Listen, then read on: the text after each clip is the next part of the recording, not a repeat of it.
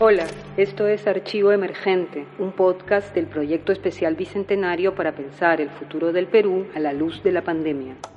En este episodio vamos a reflexionar acerca de quédate en casa, una de las recomendaciones que las autoridades sanitarias de todos los países del mundo hacen a sus ciudadanos y ciudadanas para prevenir el contagio y evitar la propagación del COVID-19.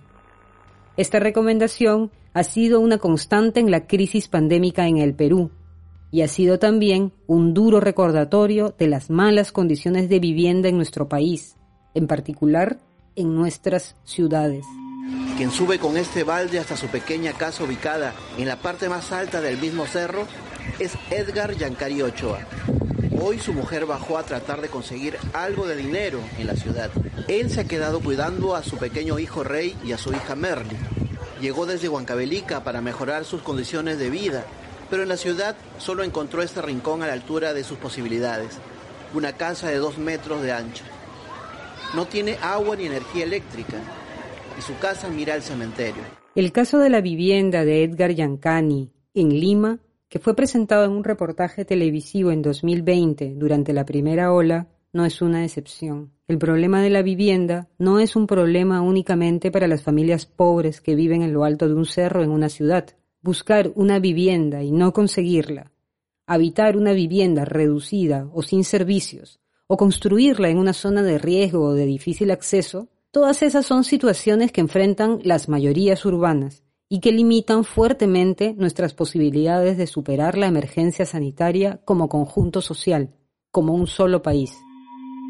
Este tipo de recomendaciones de quédate en casa, eh, o por ejemplo, si un familiar tuyo se enferma, aíslalo, que tenga su baño propio, que el baño que él use eh, no lo usen los demás, no se puede aplicar en muchos casos, ¿no? Porque tenemos eh, muchas viviendas de, una habitación. El tema de quédate en casa ha sido planteado como un problema porque es un tema muy acuciante, ¿no? Cuando dice quédate en casa, el que decide esto bien intencionadamente piensa que todos tienen una casa, en primer lugar. O sea, eh, hay gente que puede no tener casa y hay gente que teniéndola eh, puede ser una, una vivienda en condiciones no, no adecuadas. Esto es lo primero que nos dice el profesor Julio Calderón cuando le preguntamos por el quédate en casa. Julio Calderón es sociólogo, profesor universitario e investigador de las políticas urbanas y de vivienda en el Perú. Con él vamos a conversar sobre cómo se originaron y por qué se mantienen las difíciles condiciones de vivienda en el país cómo hemos llegado a esta situación en que la vivienda no permite una adecuada protección contra el COVID. Bueno, en general la ciudad es una sola, entonces la, gente opta por eh, las alternativas de vivienda que tienen. Evidentemente, eh, de la clase media, media a alta, eh, hay la posibilidad de acudir al mercado de vivienda o en todo caso de acceder al nuevo crédito Mi Vivienda un edificio, un departamento, ¿no? Un apartamento en un edificio. Esas son las alternativas. E, el problema viene hacia abajo, es decir, de la clase media baja hacia, digamos, la gente de menores ingresos, eh, qué opciones tiene para eh, acceder a una vivienda. básicamente son invadir, ¿no? Invadir en, una zona periférica, en un cerro, ¿no? Eh, eh, alquilar, alquiler de cuartos, o sea, van a una zona consolidada y alquilan un cuarto, se va dando cuenta de la importante presencia del alquiler de cuartos, que es hacinamiento.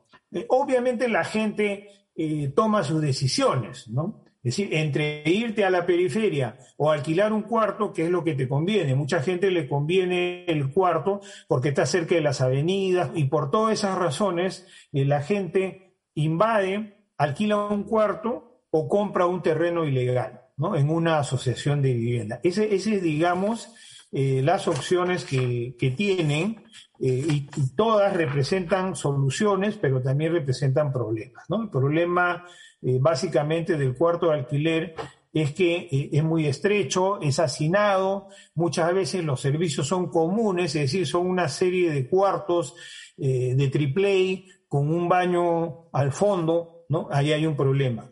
El problema de los que viven en el cerro, sea comprando un lote o invadiendo, viven en la periferia, viven en la lejanía, van a estar 20 años sin agua, van a estar este, 8 años sin luz, la vivienda va a demorar 25 años en ser construida, en fin, todos esos problemas eh, obviamente eh, eh, dificultan la situación de la vivienda en el Perú. lamentablemente, pues la, la realidad nuestra significa que estos consejos de quédate en casa a veces no se pueden practicar, ¿no?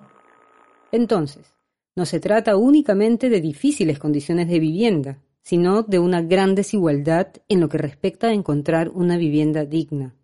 No se trata solo de la mejor ubicación, más tamaño o más comodidad, que es cierto, puede variar según nuestro nivel de ingresos. Se trata de tener opciones adecuadas incluso si nuestros ingresos son básicos. El problema de desigualdad empieza allí, cuando nuestra ubicación socioeconómica no nos permite encontrar una vivienda digna o siquiera acceder a una vivienda, porque ni el Estado ni el mercado han podido atender esa demanda. Esa es la historia que estamos repasando con el profesor Julio Calderón. Cuando yo doy mis clases, ¿no? Eh, siempre les digo, bueno, vamos a ver el problema en la vivienda. E, en el primer siglo, entre 1821 y 1920, ¿quién daba vivienda? Y más o menos si uno reflexiona, la vivienda la daba el mercado. Yo creo que históricamente hay que ver cuál fue el papel del mercado. Por eso es que yo planteo ¿no? la era del mercado el primer siglo, porque prácticamente toda la vivienda para todas las clases sociales alta, media, baja, plebe, obreros, fue atendida por el mercado. Los callejones fueron hechos por el mercado. Era un señor que compraba un solar, ponía cuartos alineados y un baño al fondo y lo alquilaba. Y era un mercado bastante lucrativo. Eh, algunos pueden ir a ver al centro histórico de Lima y van a ver cómo esas casonas republicanas o coloniales se han dividido en cuartos de triple y que se alquilaban. Eso es un mercado, también es un mercado de alquiler. Es una subdivisión de una vivienda para el mercado. Y esa fue la forma como se atendió durante esta época que además no sorprende. Es decir, si uno lee, por ejemplo, Jerry Builders en Inglaterra, etcétera, así era la forma como se atendía la vivienda antes que el Estado interviniera. Eh, lean las novelas de Charles Dickens, vean las películas, vean pandillas en Nueva York, ¿no es cierto? Que la gente vivía en cuevas prácticamente. Eso era el mercado. Imagínense una ordenanza que prohibía construir en depósitos de basura o cementerios, que prohíbe construir sobre pantanos. Entonces, si uno dice, oiga señor, en 1915 la ordenanza municipal de Lima prohibió construir sobre pantanos o cementerios o depósitos de basura, no es que el legislador se imaginó una situación tenebrosa, digamos, a partir de la ciencia ficción y dijo, para evitar esto voy a decir que no ocurra. No, es al revés. Por lo general el derecho sigue al hecho. Ya había gente que urbanizaba en pantanos, ya había gente que urbanizaba en cementerios, ya había empresarios que urbanizaban en basurales. Y es esta ordenanza de 1915 para mí una de las primeras en acción reguladora. La acción reguladora del Estado incluyendo el urbanismo moderno que empieza a surgir en el siglo XX y, el urbanismo a fines del siglo XIX, que plantea una intervención del Estado, es posterior. O sea, lo que primero tuvimos fue la urbanización, la industrialización en algunos países, ¿no? Y una vivienda pues paupérrima, donde proliferaban las peste bubónica, la fiebre amarilla, el cólera, y así era como vivía eh, la clase obrera, así era como vivía el trabajador, y eso está ampliamente documentado. Las condiciones de vivienda que enfrentaba en Lima la clase trabajadora, conformada por artesanos, jornaleros, obreros y sus familias, es descrita en un informe oficial de 1907 con muy crudos términos. Ocupan entresuelos, sotabancos, habitaciones interiores ubicadas cerca de los corrales y otros lugares excluidos, inmundos retretes, pequeños, húmedos, sin luz y sin ventilación, verdaderas madrigueras en las que sus moradores viven, cocinan, satisfacen todas sus necesidades respirando una atmósfera infecta, sufriendo todas las penalidades inherentes a la permanencia en un ambiente en el que el aire está confinado. Este párrafo concluye señalando, esas son en realidad las habitaciones ultra antihigiénicas que existen en Lima. Este es Archivo Emergente, la pandemia y el país que imaginamos, un podcast del proyecto especial Bicentenario.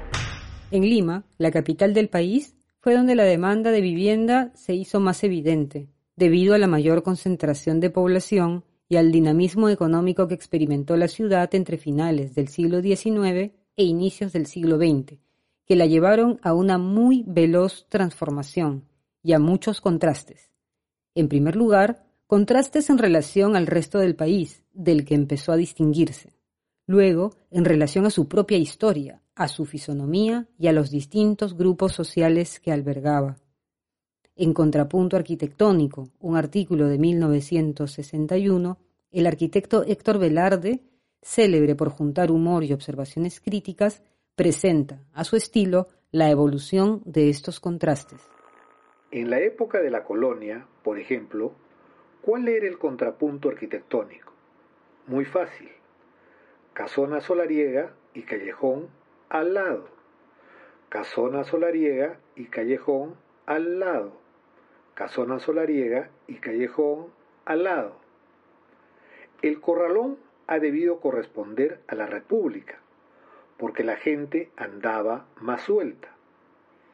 En los primeros años de la República, el ideal democrático atenuó mucho este contrapunto arquitectónico.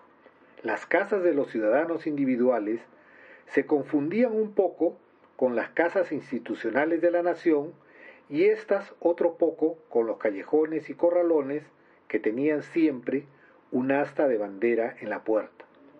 Los balcones corridos uniformizaban cuadras enteras, volteando esquinas y como hilvanando las casas en un solo bloque de libertad, igualdad y fraternidad arquitectónica. El contrapunto se hizo con aires de fuga y tondero, ondulante, romántico, lírico. Vino la última mitad del siglo XIX y principios del XX. El industrialismo, el maquinismo, el obrerismo, el impresionismo y el capitalismo. La crema pasó de la nobleza a la ley del dinero lo individual estaba en la riqueza. Las casas particulares de los más ricos desataron un contrapunteo arquitectónico violentísimo, cacofónico. Se irguieron castillos, palacios, palacetes y chalets de los más variados estilos, sobre todo de estilo suntuoso imitando casi siempre mansiones nobiliarias. Luego pulularon finquitas menos suntuosas, expresando el mundo intermediario de las masitas. Y por último, los cuartitos para la clase trabajadora, contrapunto a todo trapo. Esos que Velarde llama cuartitos para la clase trabajadora se cuentan entre las primeras acciones del poder público en relación a la necesidad de vivienda de la población, en especial la población trabajadora, un problema que se iba acrecentando con las continuas alzas de precios de alimentos y de alquileres en el mundo urbano que se arrastraban incluso desde antes de la Guerra del Pacífico. Como denuncia el periódico El Artesano cerca de las fiestas patrias de 1873. La inmoderada alza de las fincas que desde algún tiempo viene sintiéndose y que cada día se hace más espantosa, ha venido la no menos carestía de la carne, y para alarmar más al pueblo ante el funesto pauperismo que le espera, se le echa la nueva y notabilísima ley de desahucio en atención a que el propietario quiere más seguridades y garantías. Es recién en el siglo XX que el problema habitacional en las ciudades se empieza a entender como un asunto público. La escasez de viviendas, frente a la creciente población, combinada con la libre actuación de propietarios y arrendatarios que daban en vivienda todo tipo de espacio, aunque no reunieran las condiciones adecuadas, dieron como resultado un escenario de miseria e insalubridad que no se podía ocultar. La primera reacción frente al problema de la vivienda en el mundo no fue que el Estado construya vivienda, eh, sino que es el higienismo, que ya venía del siglo XIX. Es decir, sobre todo médicos e ingenieros pensaban que el problema de la vivienda era de salubridad. Entonces, estos higienistas son los que en el Perú van a ser eh, los famosos censos de Lima de 1904, 1908, por lo cual sabemos pues que en 1908 el 70% de la población de Lima vivía en callejones, y eso lo sabemos gracias a, los higienistas, obviamente. Y en esos años también se crea la Dirección de Salubridad, que era parte del Ministerio de Fomento y Obras Públicas, que había sido creado por Pierola en 1896, me parece, o 96, sí. Entonces, Pierola crea el Ministerio de Fomento y Obras Públicas en esta época de modernización. En 1904 se crea la Dirección de Salubridad. De hecho, fue la Dirección de Salubridad la que preparó el informe que describe las habitaciones de los trabajadores en Lima como ultra antihigiénicas. En 1904 se crea la Dirección de Salubridad, ¿no? Y 20 años después, dentro de la Dirección de Salubridad del Ministerio de Fomento, se eh, crea la Inspección Técnica de Urbanización. Eso para mí es obviamente un hito, ¿no? Un hito dentro del aparato del Estado. Este enfoque higienista, centrado en la salubridad, es el que estará detrás de la concepción del problema de la vivienda, como evidencian las palabras del presidente Billinghurst durante su mensaje a la nación de 1913. Uno de los problemas que más directamente atañen a las colectividades obreras es el que se refiere a la construcción, con material conveniente, de viviendas sanas, alegres y baratas, para reemplazar cuanto antes las habitaciones insalubres desprovistas de ventilación y sol, caras y de lúgubre aspecto, en que actualmente se hacinan los desheredados de la fortuna, albergue que es causa directa e inmediata de la alta cifra de la mortalidad en nuestras ciudades y especialmente en esta capital. Este gobierno, que fue breve, impulsó la construcción de quintas y casas obreras, a la par que la naciente industria brindaba puntuales soluciones de vivienda a los trabajadores de sus propias fábricas, como resultado de reclamos. Ambas vías resultaron insuficientes frente a un problema de vivienda que se iba acumulando. La llamada carestía de vida se volvió un punto de agenda para los trabajadores más organizados, que en enero de 1919 ya habían conseguido el reconocimiento de la jornada de las ocho horas, y en mayo de ese año se lanzaron a una huelga de pago de alquileres, seguida de un paro general que fue violentamente reprimido. El tema de los alquileres y del alojamiento ya no podía ser dejado de lado. Las respuestas de los gobiernos, que irían tomando forma en instituciones, se darían en las siguientes décadas, asociadas a la explosión poblacional, las crisis económicas y hasta a los desastres. Cuando nosotros nos hemos independizado en, 1821, en la Intendencia de Tarma tenía más población que Lima. O sea, Lima eh, eh, alcanza eh, su, apogeo como imán de atracción poblacional básicamente en el siglo XX. Empieza una, migración que en la década del 20 llega a Lima y esto va, generando más demanda de vivienda. ¿no? Pero no olvidemos, por otro lado, que éramos básicamente un país rural, ¿cierto? Es decir, eh, nosotros eh, hasta el año 50 teníamos un 70% de, población en el campo. Entonces, en provincias éramos un país rural. Tras la crisis del capitalismo de 1929, se da la famosa Junta Departamental Pro Desocupados. En 1932 se crea un impuesto pro desocupados y el 20% de ese impuesto se le da a la Sociedad de Beneficencia Pública de Lima que tenía pues terrenos que la gente rica al morir le daba a la Sociedad de Beneficencia.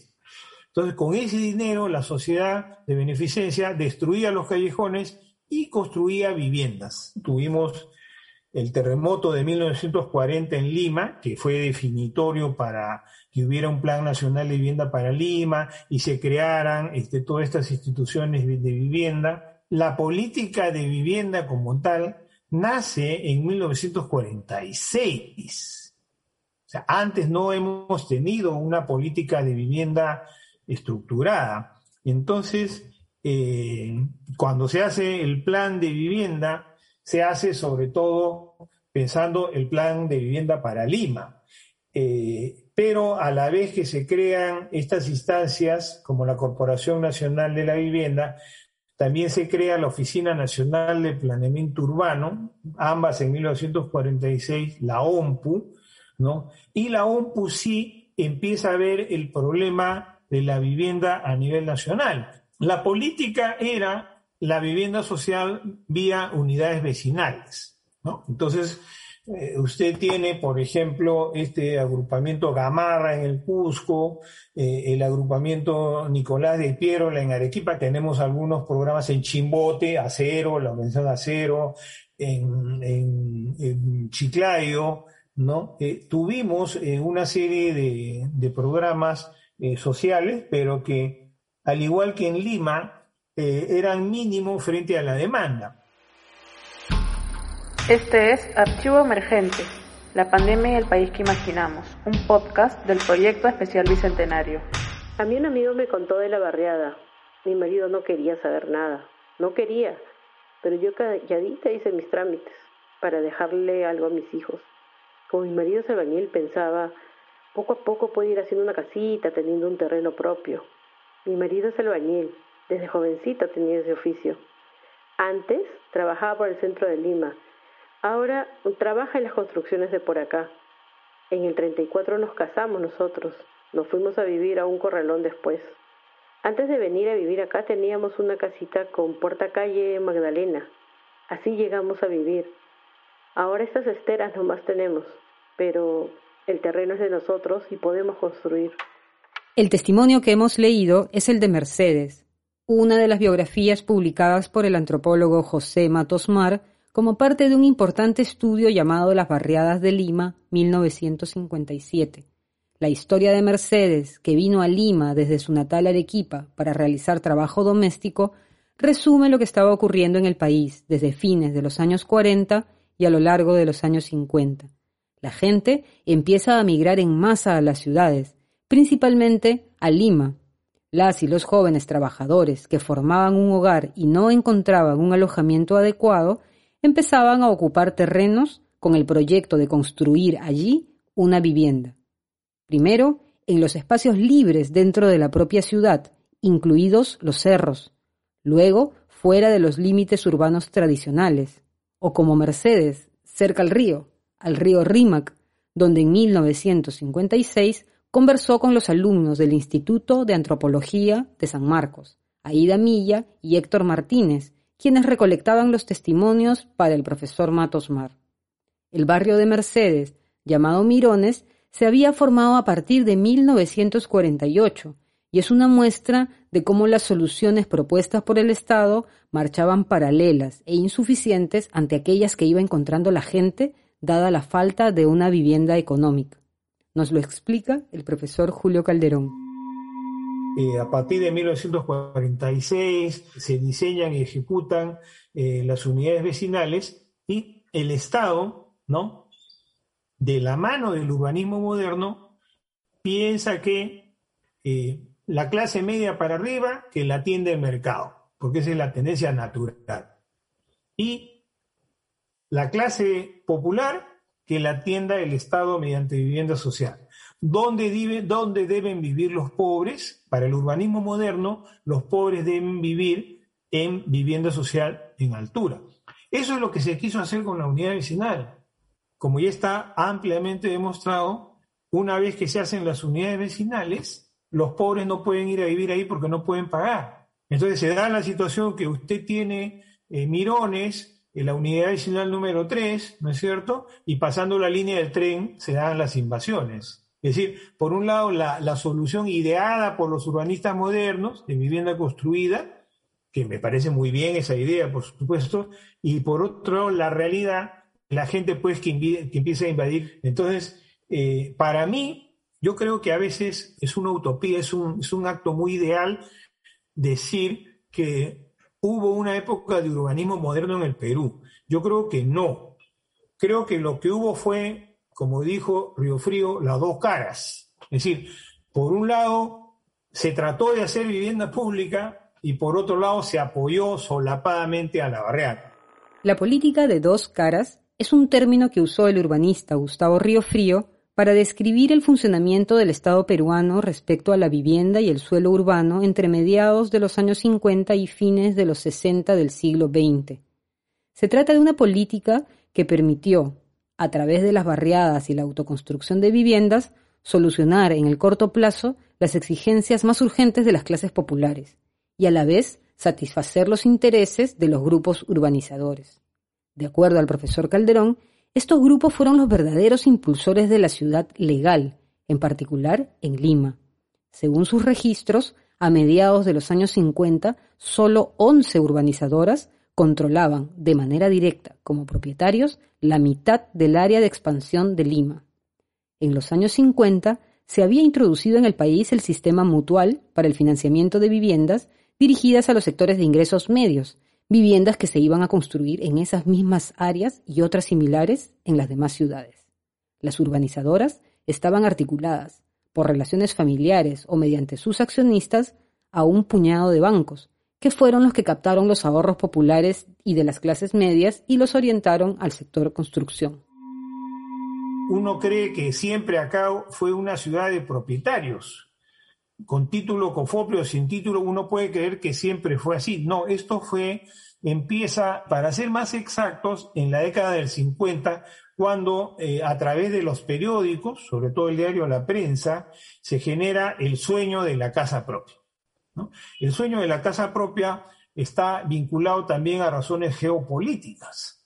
En ese entonces vivía el mundo una época de Guerra Fría, no había un bloque socialista, eh, con la Unión Soviética y había un bloque capitalista liderado por Estados Unidos y, sale esta idea de eh, un propietario más, un comunista menos. Y entonces este, se decide, mire, demos la propiedad a los pobres para así evitar pues que, se, se radicalice. ¿no? Y entonces eh, se va generando el sueño de la casa propia y esto tiene serias implicaciones en la política. ¿no? Eh, por ejemplo, eh, en ese entonces ya había vivienda social en alquiler, ¿no? Los barrios obreros, eh, los barrios fiscales, las unidades vecinales, los agrupamientos, eran formas de vivienda social que, habían sido ejecutadas por el Estado y en 1964 el Congreso, con mayoría apraudrismo, decide dar que, los inquilinos puedan acceder, si lo desean, a esa vivienda en propiedad. Con esto se, se destruye en el Perú un principio básico de la vivienda social, porque la vivienda social, su principio que era una vivienda en alquiler. ¿Por qué en alquiler? Porque el Estado la administraba y en el momento que alguien que alquilaba una vivienda social eh, mejoraba en la vida, iba y se compraba una vivienda. Por lo tanto, el Estado mantenía ese stock para seguir alquilando. Ese es el principio básico de la vivienda social. Desaparecen las entidades estatales que administraban estos fondos, como el Fondo Nacional de Salud y Bienestar Social, la Junta Nacional de la Vivienda, etcétera, eh, y eh, se entrega en propiedad. Entonces tienes que, por un lado, la vivienda social pasa del inquilinato a la propiedad y por otro lado, la vivienda popular popular pasa de la invasión a la propiedad. Y es ahí, en los, en los años 60, vía también esta ideología del sueño de la casa propia, que eh, se genera, digamos, este, este país de propietarios que somos ahora. Siguiendo la ya mencionada dualidad, la política de dos caras, a inicios de los años 60 se reconocerán por ley todas las invasiones que familias de las clases populares habían formado en el país, principalmente sobre tierra pública, donde esperaban construir una casa que no se les había ofrecido por ningún otro medio a su alcance. Fue la ley 13517 que favorecía a las llamadas barriadas. En teoría, el Estado debía desarrollar allí una habilitación urbana progresiva mediante urbanizaciones populares de interés social, las UPIs. Para mí lo más interesante de la ley era que la ley prohibía el reconocimiento de nuevas invasiones y decía que para que no hayan más invasiones, el Estado iba a hacer urbanizaciones populares de interés social, las famosas UPIs. ¿Qué eran las UPIs? Las UPIs eran eh, unas modalidades que estaban de moda en esa época, que era de desarrollo progresivo, de lotes con servicio. O sea, prácticamente te daban tu terreno con agua y luz y con un casco mínimo, ¿no? Donde tú podías crecer. El Estado decía, reconozco que por una necesidad la gente hizo esto y a futuro es el Estado el que va a desarrollar una política de vivienda para que esto no ocurra. Por supuesto, la ley se incumplió el día siguiente de firmar, pero eso es otro tema, ¿no? Porque estoy hablando en el plano legal, en el plano del, del discurso jurídico. El incumplimiento de la ley, la inexistencia de las UPIs generó un problema que ya había sido advertido por los juristas en la década del 50. Los juristas decían, si el gobierno reconoce invasiones a la propiedad y luego no hace lo que ha prometido hacer para evitar esas invasiones, la invasión se va a volver una costumbre. Y efectivamente, la no aplicación de la ley volvió una costumbre. Este es Archivo Emergente, la pandemia y el país que imaginamos, un podcast del Proyecto Especial Bicentenario. Para 1970, un tercio de la población peruana había emprendido el camino de hacerse de una vivienda desde cero. Para ese entonces, las barriadas habían pasado a llamarse pueblos jóvenes. En Huancayo, los pueblos jóvenes alojaban al 16% de la población, en Cusco al 21%, en Iquitos al 22%, en Ica al 29%, en Chiclayo al 35% y en Arequipa al 38%.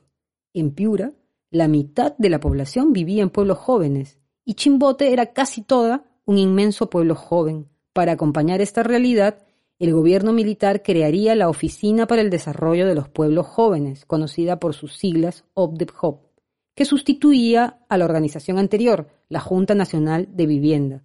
Se crearía también durante ese régimen el Ministerio de Vivienda, aunque la vivienda como objetivo público iría quedando rezagada. La presión social se había trasladado de la búsqueda de viviendas a la búsqueda de terrenos, que en algún momento se iban a agotar. La sensación la recoge bien un poema de Leoncio Bueno, publicado en 1980 en su libro La guerra de los runas. En el futuro Coma será linda y Lima no tendrá más cerros para invadir. Darán limas los cerros, pronto los mares, a invadir los mares, con el tiempo nos alimentaremos de cerros, sopa de cerro, pan con cerro, manteca de cerro. Comeremos ladrillos en sándwiches de cerro.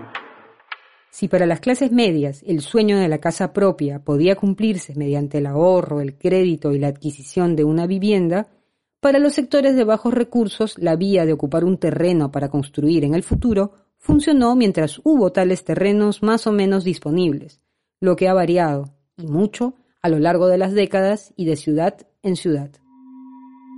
La formación de estos barrios eh, marginales tiene que ver también con la estructura de tenencia del área de expansión de cada ciudad. Es decir, tú tienes, por ejemplo, tú vas a Trujillo, todavía puedes ver tugurios, callejones, en el Cusco también, en Arequipa, etcétera, pero, hay, ¿no? En Ayacucho, ni hablar, en Callao. Entonces, tú tienes este, este tipo de, vivienda, pues, del tugurio, ¿no? Eh, pero eh, cuando tú ves la expansión, hay una diferencia.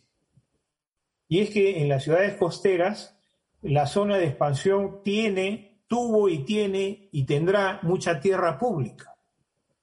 Es decir, los arenales, los cerros, las quebradas, eh, son tierra pública por, por, constitución de 1933, ¿no? Entonces, eh, en cambio, en las zonas de la sierra, la expansión de la ciudad era sobre área agrícola. Eh, y sobre todo después de la reforma agraria de Velasco Alvarado de 1969, mucha de esta zona pasó a beneficiarios de reforma agraria. Entonces, tú tienes que una cosa es la vivienda popular en Chiclayo o en Chimbote, donde hay tierra pública que la gente puede ir a invadir, o en Lima, y otra cosa es la vivienda popular en el Cusco o en Ayacucho, donde no hay tierra improductiva, no hay tierra eriaza, sino que el área de periferia tiene propiedad. Y entonces allí, como en Abancay, en, Andahuaylas, etcétera, eh, se produce otro tipo de informalidad. Y es que el mismo dueño de la chacra, el pequeño beneficiario de la reforma agraria, va parcelando de a pocos y va vendiendo la chacra. Entonces la informalidad tiene otros caminos y básicamente se da sobre terrenos de, propiedad privada, ¿no? Por eso es que uno siempre ve que eh, los barrios urbanos marginales eh, tienen mayor porcentaje de población en las ciudades de la costa. Detrás de este proceso está pues el, la gran migración, ¿no es cierto? La gran migración de los años 50 fue la litoralización, la gente se vino de la sierra a la costa, y a partir de los años 70 y 80, eh, especialmente con la, con la apertura de la carretera marginal de la selva, eh, ha habido una importante migración de la sierra a la selva, y eso es lo que se llama pues el proceso de andinización ¿no? de, la, de la selva. Si uno estudia las estadísticas eh, entre el censo de los 80 y los 93 y uno observa las ciudades que crecen más, Ahí está pues Tarapoto, eh, Chachapoya, Nueva Cajamarca, que no existía, ¿no? Nueva Cajamarca hoy día es una gran ciudad. En esa época era un campamento para los que hacían la carretera marginal. Lamentablemente toda esta distribución poblacional en el territorio no fue acompañada ni por la vivienda pública ni por la vivienda privada. Es decir, la empresa privada tampoco produjo vivienda para estas familias. Por lo tanto, la familia pues tuvieron que recurrir a la informalidad, a la ilegalidad, a comprar un pedazo de chacra, ¿no? Que compras el pedazo de chacra, eh, construyes tu vivienda, a los eh, ocho años le pones agua y destruyes parte de tu vivienda para ponerle el agua, eso es lo que ocurre en la, sierra, es decir, eh, hay que tratar de vincular estos grandes flujos migratorios, los núcleos de acumulación económica que hubieron en el país, y dónde consiguió vivienda esta población que emigró. Y no la consiguió ni del mercado privado formal ni, ni de la vivienda social. La consiguió invadiendo, comprando ilegalmente. En las últimas dos décadas del siglo XX, el conjunto de entidades que se pensaron durante el siglo para enfrentar la demanda de alojamiento, sea mediante terrenos o vivienda, se redujo a su mínima expresión. En Lima, la Municipalidad Metropolitana empezó programas de habilitación urbana en zonas populosas, pero estas iniciativas duraron lo que duró el alcalde que las propuso, de 1984 a 1986. La hiperinflación de fines de los años 80 liquidó el sistema mutual y golpeó duramente a las cooperativas de vivienda. Ya en los 90, como parte de la reforma del Estado que se inició en esa década, se estableció que el Ministerio de Vivienda lo absorba, el de Transportes y Comunicaciones, junto con el Fondo Nacional de Vivienda, una entidad que había sido creada durante el gobierno militar para captar contribuciones de los trabajadores con fines de vivienda. Esos fondos serían finalmente usados no para construir casas, sino para invertir, y muy discrecionalmente, en agua y desagüe en barrios populares, y luego, a fines de esa década, para reactivar el sector construcción mediante créditos inmobiliarios. Los trabajadores a los que se había descontado un porcentaje de su salario durante años nunca vieron una vivienda y se convirtieron al envejecer sin cumplir el sueño de la casa propia en una deuda social, los fonavistas, que hasta hoy tramitan la devolución de sus aportes. Yo aporté 19 años desde el año 79 a, 98, de lo cual no nos han devuelto ningún ladrillo. Y si fuera verdad, ¿qué haría usted con ese dinero? Lo primero que haría con el dinero. Ya, arreglar mi casita, pues, algo, como yo estoy viviendo, francamente, en tierra. Aunque al iniciar el siglo XXI se restableció la autoridad de vivienda, esta vez como Ministerio de Vivienda, Construcción y Saneamiento, y se reactivaron programas de vivienda, el enfoque no parece haber cambiado sustancialmente. Para empezar, no se ha pensado en una mejor forma de ordenar la gestión y uso del suelo. Luego, se piensa casi siempre en vivienda nueva y no en mejorar la vivienda que ya existe, la que se hizo en los antes llamados pueblos jóvenes, por ejemplo, para que sobre los mismos terrenos puedan alojar más y mejor a las nuevas familias. El mercado, y eso también me interesa destacarlo, se manifiesta en tres caras, pues. Por un lado, en la articulación público-privada, eh, vía Fondo Mi Vivienda, por otro lado, haciendo vivienda de la clase media hacia arriba, eh, y por otro lado, haciendo lotizando tierra pública o lomas o tierra de comunidades campesinas y vendiéndola a gente que tiene menos ingresos. Ese es el reino del mercado. Hoy día eh, no existe en el Perú gestión del suelo, porque la obtención del suelo para vivienda se ha dejado a los mecanismos de libre mercado. ¿Cierto? Es decir, el promotor inmobiliario, el empresario que quiere hacer vivienda social o de otro tipo, va al mercado y compra suelo eh, fíjense que en la década del 50, ese hecho de dejar el suelo al mercado fue considerado la raíz del problema de la vivienda. Y la ley de tierras de 1995 y la ley de comunidades campesinas de la costa de 1997, con Fujimori ambas, destruyen toda esta política de gestión del suelo. Por lo tanto, hemos regresado a la situación que teníamos hacia la década del 50. Es decir, el mercado de suelo se define a manos libres. Está sujeto a la oferta y la demanda. El Estado no regula. Y al igual que en la década del 50 y en la década del 30, hoy día el problema de la vivienda es el problema del suelo.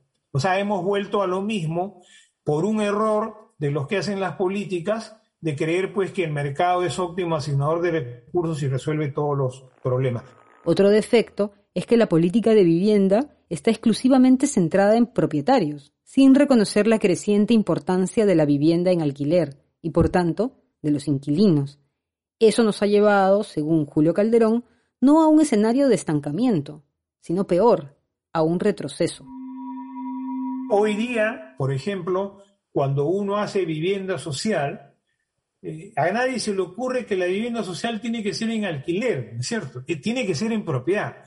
Fondo Mi Vivienda, Nuevo Crédito Mi Vivienda, Techo Propio, este, Vivienda Nueva, todo es pensado en propiedad. Y, cuando uno dice, el Estado tiene que apoyar en vivienda en alquiler, bueno, tal vez, vamos a ver, pero curiosamente, hace 70 años atrás, ¿no? Uno decía, vivienda pública en propiedad y era rarísimo, ¿no? Porque se asumía por principio que la vivienda era en inquilinato, en alquiler. Y hoy día estamos al revés, ¿no es cierto? A todo ello se suma que el norte de las políticas de vivienda persiga principalmente objetivos macroeconómicos, como mantener el dinamismo del sector construcción, antes que la calidad residencial, la comodidad de la vivienda, la lucha contra el hacinamiento y también la calidad urbana misma. Son aspectos que no pueden resolverse por separado. Las consecuencias de esa disociación las vemos ahora con crudeza, cuando nos dicen quédate en casa y las casas que tenemos no nos permiten cuidarnos, porque están mal ubicadas, son muy precarias, están mal construidas o construidas a medias o hacinadas. A veces se piensa que la ciudad es pues los edificios, las pistas. No, la ciudad es la gente.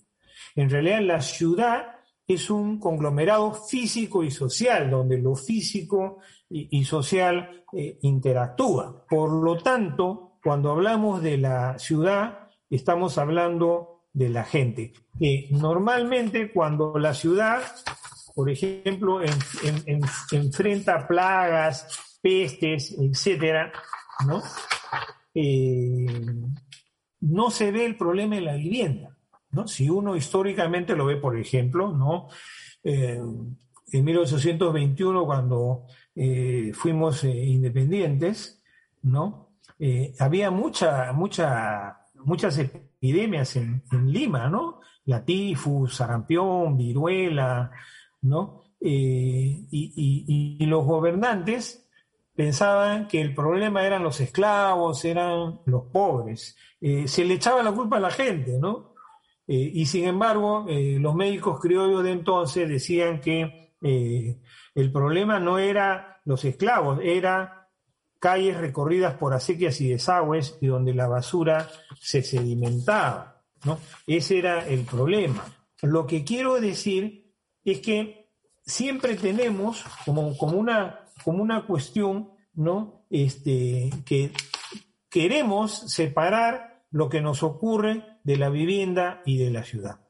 Entonces, si es que hay una serie de pestes a inicio del siglo XX, es porque el 80% vive hacinada en callejones. ¿no? Si es que hay una epidemia de cólera 90 eh, años después, en 1992, es porque la gente no tiene agua ni desagüe. Y entonces es un problema de aseo y salubridad. ¿no? Eh, y un día podríamos decir, si es que hay una cuestión de mayor proliferación de la pandemia eh, actual del COVID-19, será también porque mucha gran parte de la población vive hacinada, digamos, ¿no es cierto? Vive hacinada, vive en un cuarto. Una gran cantidad de gente vive en un cuarto y vive hacinada. Entonces, ¿cuál es la relación entre vivienda y ciudad? Para mí es obvia, ¿no? O sea, eh, si la vivienda es mala, si la vivienda es hacinada, si la vivienda es de mala calidad, entonces vamos a vivir en una ciudad de mala calidad. Y ciudades de mala calidad y viviendas de mala calidad, ya lo estamos viendo, son una traba enorme para convivir con el virus y para superarlo. Aunque nos cueste aceptarlo, es solo un pequeño sector de nuestra sociedad urbana el que cuenta con una vivienda adecuada, pues como hemos revisado en este episodio, para las grandes mayorías, ni Estado ni mercado lograron brindar soluciones oportunas.